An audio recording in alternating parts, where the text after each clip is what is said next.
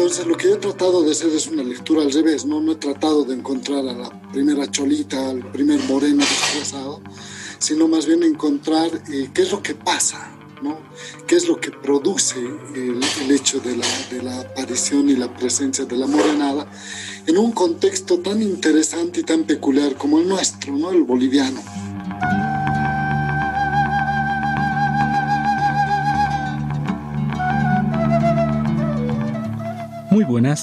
Te doy la bienvenida a Encuentros Saberes, un podcast producido por el colectivo Pachacamani.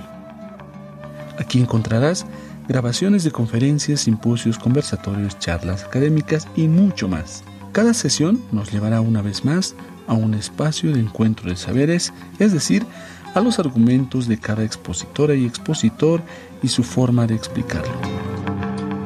Así cada evento se conforma en un espacio de encuentro de saberes que generan cuestionamientos, aprendizajes o reflexiones que nos deben llevar a la acción.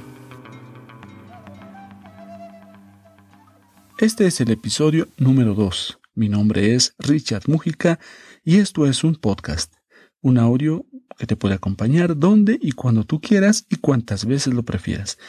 Te invito a que te suscribas para que escuches un nuevo episodio de este encuentro de saberes.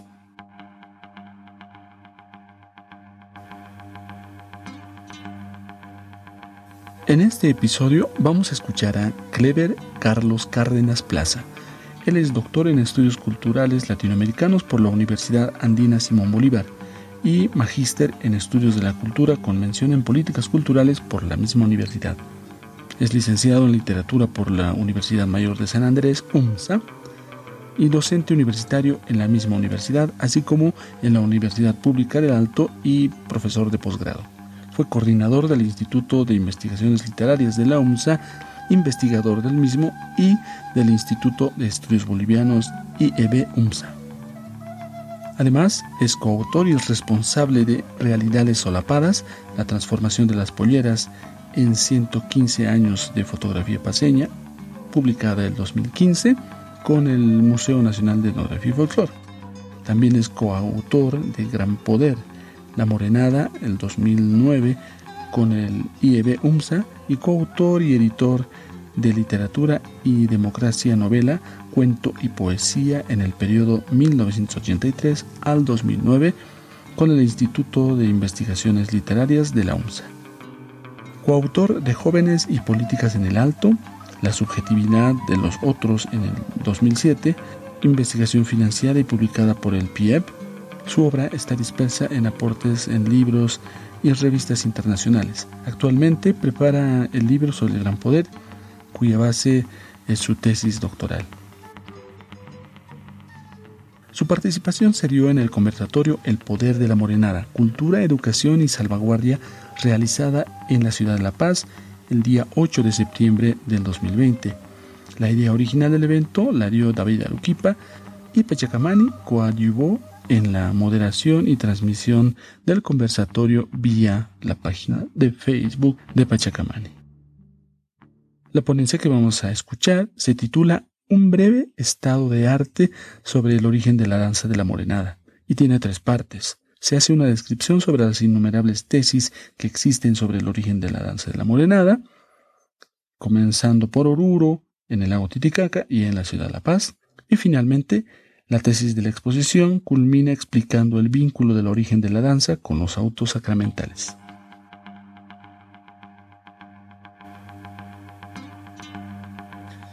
Listo, eh, muchas gracias, buenas noches a todos. Quiero mandar un saludo y un abrazo fraterno a David, a Bariña, a Richard, que han tenido la gentileza de pensar en mí para, para participar de este conversatorio, pero además, bueno, por, por, por, la amistad, ¿no? Tenemos mucha, mucho tiempo de amistad y de complicidad en el trabajo académico, en la gestión cultural y todo esto, ¿no?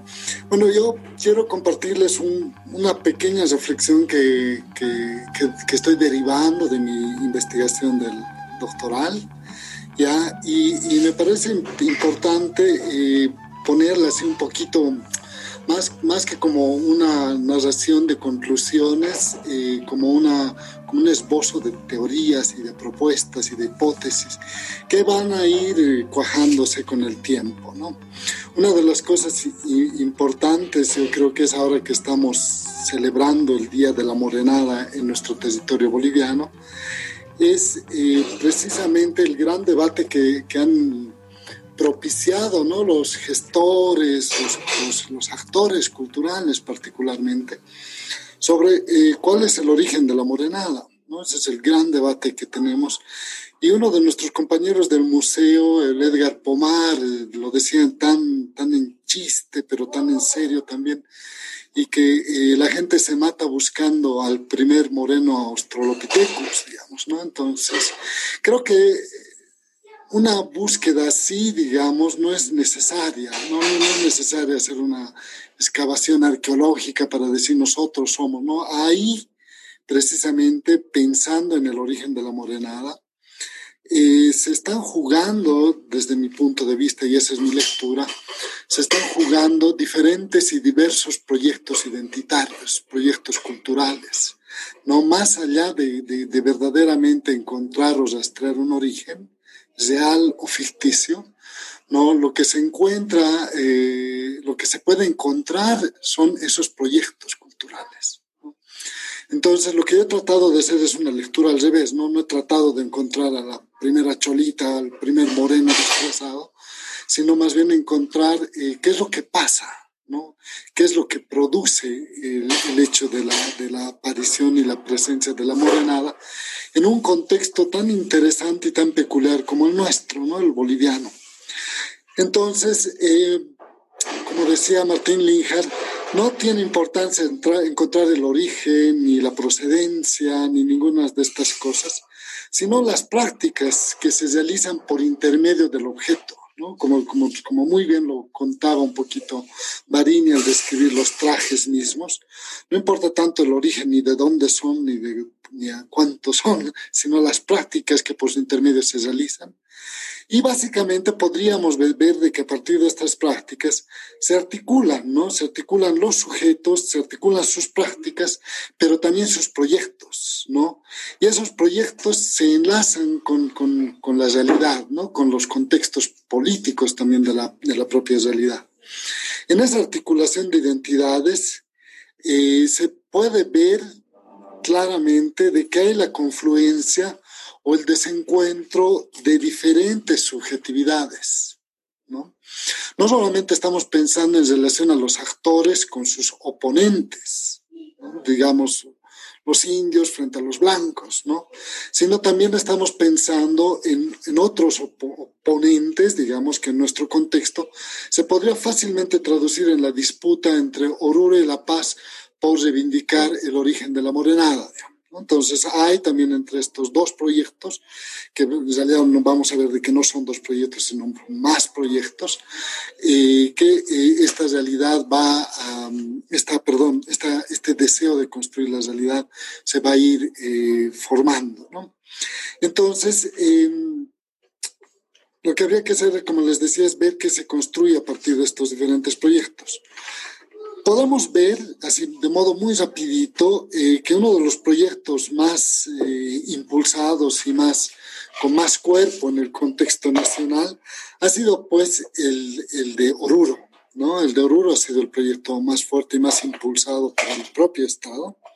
Y el Estado nos ha dicho, eh, a partir de dos actores fundamentales, pero son más en realidad, ¿no? Una, una de ellas es Julia Elena Fortún, ¿no? Que ella, ella es una de las primeras que empieza a describir, no, no es la primera, pero es una de las primeras, que empieza a describir a la morenada como una danza de esclavos que eh, elaboraban sus trajes representando la vida de los vireyes, ¿no?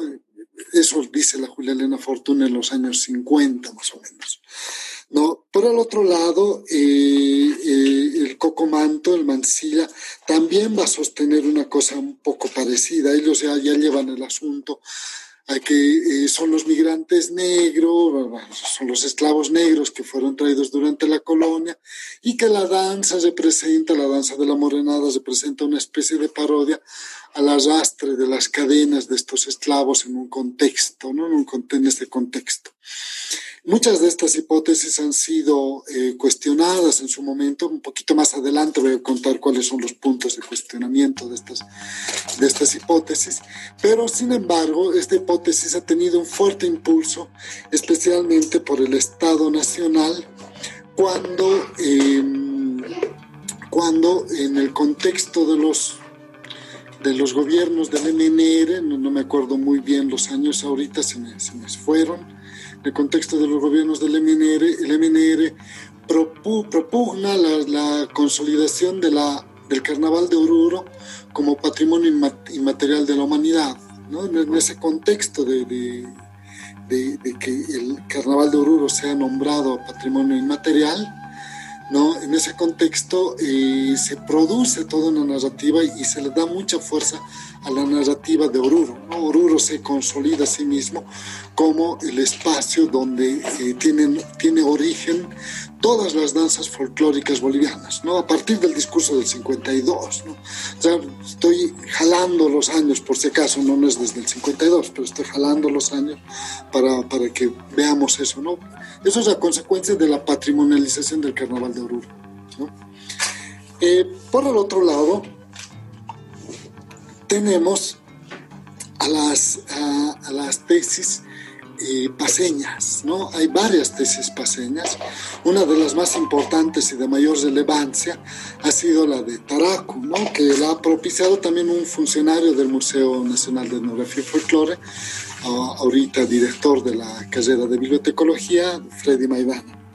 Freddy Maidana, junto a María Elena Alvarado y muchos otros actores sociales de Taraco, propiciaron un seminario muy, muy largo donde, eh, donde expusieron esta idea de que el origen de la morenada era Taraco. No, ¿Cuál es la mayor fuente que ellos usan, digamos, para circunscribir o para, para atribuir el origen a su población? Son las pinturas de Chirapaca, que según, según el, libro y los investigadores eh, de, Taraco, eh, responde a unas pinturas que son coloniales y son, son del siglo XVII. Ese es su, su, gran, su gran argumento y su gran demostración. Por el otro lado, claro, se afincan en que los tiscutiscus son una, una forma, o representan una forma de baile. Tiscutiscus, un personaje de la morenada. Los tiscutiscus son un tipo de eh, personajes que representarían un horizonte ya prehispánico, por el modo como está organizada la danza. Em, más allá de la posibilidad de la hipótesis, la hipótesis misma ha sido puesta en duda por muchos investigadores. Javier Romero, el mismo año que salió la hipótesis, eh, puso en duda la datación del, bueno, Javier Romero es orureño y también funcionario del museo, puso en duda y cuestionó eh, eh, la datación porque no tenía una data científica, una data científica que realmente nos remita al siglo XVII. Pero por el otro lado, otros investigadores empezaron a sostener de que era Chirapaca, que Chirapaca no pertenece a Taraco, Taraco está muy adentro de la carretera y Chirapaca está al borde de la carretera hacia el lago Titicaca. Entonces, claro, ah, con esas hipótesis un poquito quiebra, eh, quiebra esto, pero nuevamente ahí está eh, el, proyecto, ¿no? El proyecto de los habitantes de Taraco era muy, muy fuerte de apropiarse de esto y construir su proyecto identitario a partir de la morenada. Tanto así que eh, actualmente en los círculos, círculos folcloristas más relevantes del contexto paseño, es indudable para la mayoría de los actores sociales que Taraco es la cuna de la morenada. Entonces, eh, en cierto sentido, digamos, esa hipótesis ha sido una hipótesis exitosa, del mismo modo que la hipótesis de Oruro. ¿no? Oruro también tiene mucha fuerza y mucha gente, ¿no? tiene más devotos que, que realmente eh, datos reales. ¿no? Eh, por el otro lado está la tesis del David Mendoza y el David Mendoza también va a sostener una cosa un poco parecida. O sea, el origen del lago, por eso están bordados los pescaditos, por eso los bordadores más importantes son de Chacachi, de Taraco, de todos estos lados. Él, amplía el espectro, no es circulacustre, digamos, en cierto sentido. Y él dice una cosa muy interesante, ¿no? Él, dice que en la morenada se reproducen las formas de organización social y jerarquías políticas que hay alrededor de las culturas que bailan morenada. Entonces, esa hipótesis es también interesante, pero nuevamente estamos en esto, ¿no? ¿Cómo nos apropiamos de esto para eh, favorecer o para producir un discurso que, eh, que fomente el discurso identitario que tenemos nosotros? Hay otras hipótesis del, del, lago, ¿no? Ochoa, varios otros actores políticos y sociales que han empezado a, esbozar estas hipótesis. Pero una de las hipótesis que más llamó mi atención y que me parece una de las más interesantes y más, más creíbles en, muchos sentidos es la que propuso María, María Luisa Sux en un proyecto muy lindo que, que ella hizo sobre eh, la representación eh, de las fiestas del apóstol Santiago. Es decir, bueno, ella no estaba buscando el origen de la morenada, estaba buscando las fiestas del Tata Santiago en el contexto para, para una investigación que se ha hecho en compañía o en apoyo de los españoles que están muy interesados en esto de España y la liberación de España y todo el tema, y querían ver qué pasaba en el contexto sudamericano con esa tradición. Y cuando ella empezó a mirar qué pasa en las celebraciones del Tata Santiago, en las iglesias rurales, en el contexto boliviano, más, más creo paseño y orureño, se ha encontrado con un dato sumamente interesante. ¿no? Ella dice, las principales danzas de las fiestas del Tata Santiago, en cualquier pueblito, siempre son la morenada. ¿no? Entonces, claro, eso le lleva a preguntarse, ¿no? ¿Por qué baila morenada estos que son devotos del Tata Santiago? Y llega a una conclusión muy, muy interesante que me parece bastante lógica, ¿no? Realmente, eh, la idea es de que eh, eh, para celebrar al Tata Santiago se solía representar un auto sacramental que se llamaba moros y cristianos, ¿no? La danza de moros y cristianos. Ella dice que la danza de moros y cristianos podría ser eh, el origen de la morenada, ¿no? Es que, que la morenada es una derivación del de moros y cristianos y que por eso los morenos bailan siempre para el Tata Santiago. Hay que recordar que la fiesta más importante del Tata Santiago se celebra en Huaki y en Huaki está prohibido bailar cualquier otra danza que no sea morenada en la fiesta del apóstol Santiago. Entonces, el apóstol Santiago se vuelve una pieza clave para tratar de acercarnos un poquito al origen de la morenada. Y, y claro, revisando documentos, revisando otro tipo de referencias y otras bibliografías, nos encontramos efectivamente que los españoles trajeron a Latinoamérica muchas danzas coloniales que eh, en México las estudiaron mucho mejor, ¿no? Se llaman las danzas de conquista y incluían la muerte del Inca, ¿no? Eh, que es la danza de los incas para nuestro caso, pero en el contexto mexicano se bailaba eh, la muerte de, algún, alguna autoridad mexicana, ¿no? está la diablada, evidentemente la diablada nosotros podemos verla hasta bailando en Chile, digamos, con otro nombre, con otra forma, con otra cosa, pero está la diablada que se baila desde México, Guatemala, el Perú, Bolivia, todo el tema, y está la morenada ¿no? los moros, los moros y cristianos. En Bolivia, eh, según se tiene referencias, eh, hizo un trabajo muy lindo sobre, sobre moros y cristianos. En Bolivia había muy pocas y, era, quedaba una sola población, según esa investigación, quedaba solamente una población que bailaba ya moros y cristianos en Bolivia. Pues estamos hablando de hace 15, 20 años. Entonces es probable que ahorita ya no quede una población que baile moros y cristianos. Sin embargo, quedaron los morenos. Esto para resumir así muy rapidito, porque claro, ella dice, es evidente, ¿no? Los, los, los morenos, los moros bailan con pollerines, ¿no?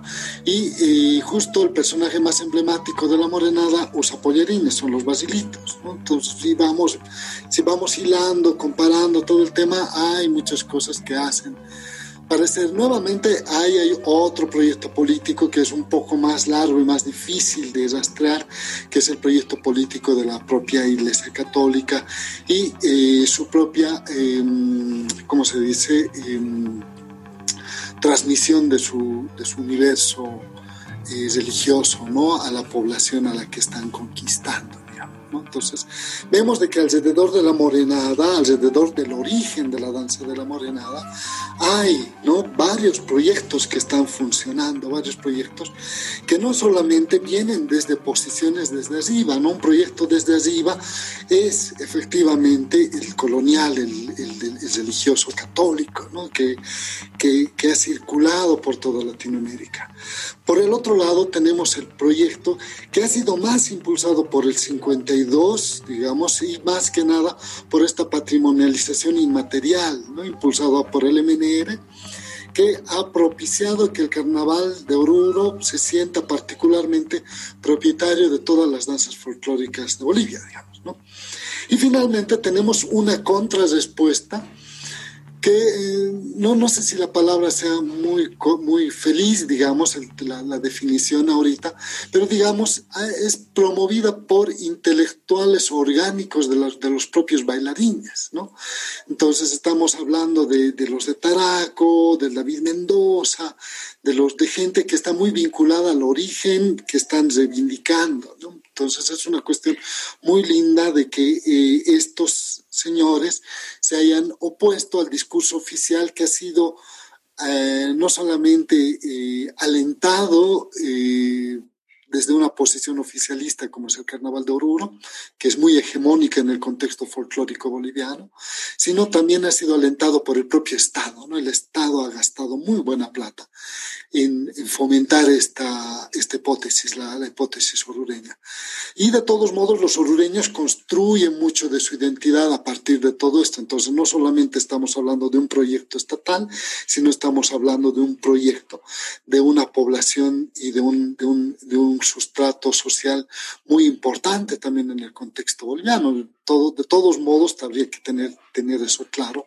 Si Bolivia es conocida por su folclore, en muchos sentidos es gracias al folclore impulsado por el Carnaval de Oruro. ¿no? Después de eso vienen las otras fiestas, aunque nos cueste a los paseños, después de eso viene el, Gran Poder, ¿no? que es una fiesta muy importante para nosotros, pero el proyecto del Gran Poder ha logrado, en cierto sentido, también eh, apropiarse y ahorita para el, gran, para el caso del gran poder, ¿no? la morenada es, como dice el Simón Cuba, su danza reina.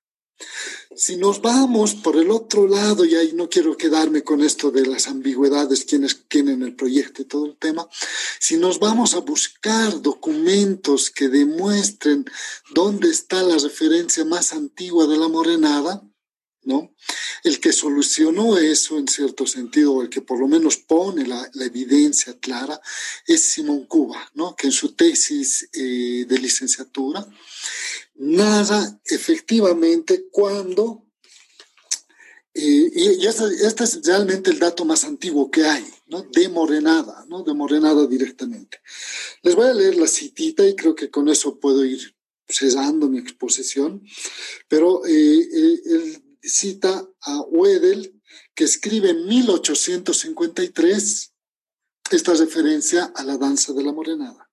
Los artesanos sastres, que pertenecen casi todos a la clase de los mestizos o cholos, se visten con una elegancia aristocrática y se pasean todo el día con máscaras negras, bajo esta forma que se los llama morenos.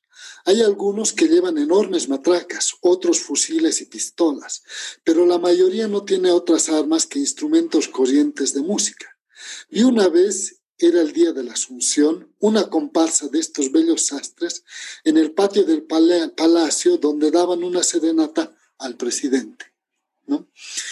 Eh, este, esta referencia es la primera se la encuentra en el contexto paseño, ¿no? Es la primera la que, que está documentada en cualquier documento que exista en Bolivia. Si nos vamos a los documentos que muestran los orureños para demostrar que el origen es colonial y es en Oruro y todo el tema, revisamos toda la, toda la documentación que esbozan los orureños y no tienen nada tan antiguo como esto. Su referencia más antigua es un traje bordado antiguo que igual no ha pasado por una validación que demuestre efectivamente a qué año corresponde. Y su mayor documento es un contrato para bailar una danza, pero es un contrato del siglo XX, que es un contrato para, para contratar una banda. Algo similar pasa con Taraco, algo similar pasa con Achacachi. Esta es la, una de las referencias eh, como más Pero no quiero dejarlo del todo así. También hay otro datito que me parece importante. Y con eso creo que voy a cesar porque si no ya, ya, ya, ya, los voy a aburrir. ¿no? Es que eh, hacia 1940, hacia 1940, el servicio prestado por los indígenas en las mitas mineras, ¿no? Empieza a ser un servicio que es pagado. Antes de eso era un servicio gratuito. Entonces los indígenas y los mestizos que trabajaban en las minas se mueren por trabajar una mita más porque eh, eso efectivamente les iba a servir para tener mayor, mayores ingresos. Hacia 1953, los mineros, los empleados mineros, ya pasando la, la Revolución Nacional, los empleados mineros empiezan a volverse un poder económico sumamente importante en el contexto de la cultura popular. Y volverse eh, actores económicos y al mismo tiempo actores culturales en ese contexto, pues los hace, les permite acceder a estos pequeños lujitos aparte, ¿no? Estoy hablando que en 1853 los sastres accedían a hacerse trajes lujosamente bordados y en 1953 hay un grupo minero muy importante que también puede acceder a este tipo de trajes y con eso posibilitan de que los bordadores generen también un una nueva industria muy, muy rica, muy, muy, muy rica y eso le da un impulso muy alto a la construcción, a la elaboración de trajes finamente bordados. Yo creo de que es en ese contexto de auge económico de los sectores populares que nuestra cultura popular se va a ir nutriendo y va a producir lo que ahorita nosotros tenemos, ¿no? Como, como folclore nacional, pero sobre todo este tipo de danza de la morenada que ha logrado, entre muchas cosas, producir ritmo, producir bordado y producir eh, estética, no estética en cuanto a coreografías y danza, pero también en una estética muy, muy elaborada en comparación a otras regiones de nuestro propio continente. Para otra ocasión voy a dejar esas comparaciones ya más odiosas con otros espacios culturales y otros países, pero me parece importante que vayamos marcando de que nuestra riqueza cultural se debe particularmente a este ascenso de los sectores populares, a este ascenso económico de los sectores populares. Pero no haber dicho muchas cosas muy jaladas de los pelos y les doy muchas las gracias por haberme puesto atención y, y bueno, pues el resto lo dejamos para las preguntas. Gracias.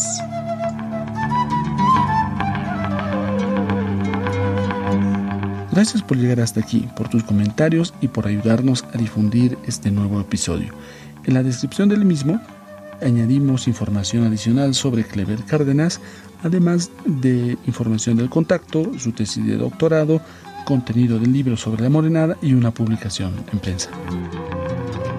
Soy Richard Mujica y nuevamente te invito a visitar la página web de este podcast, pachacamani.com diagonal encuentros saberes. Eh, ahí podrás escribirnos un comentario una consulta y te recuerdo que este es un espacio colaborativo, así que por este podcast también puedes compartir la grabación que tengas. Contáctanos de forma directa al formulario de la página en pachacamani.com diagonal contactar o al correo electrónico pachacamani.gmail.com. Además nos encuentras en tus redes sociales favoritas como arroba pachacamani y nos puedes escuchar en Spotify, Google Podcast, Apple Podcast o la plataforma de podcast que prefieras. Y si aún no lo hiciste, te invitamos a escuchar nuestro podcast Pachacamani Radio. Este fue un podcast más del colectivo Pachacamani, reivindicando lo sonoro. Nos escuchamos.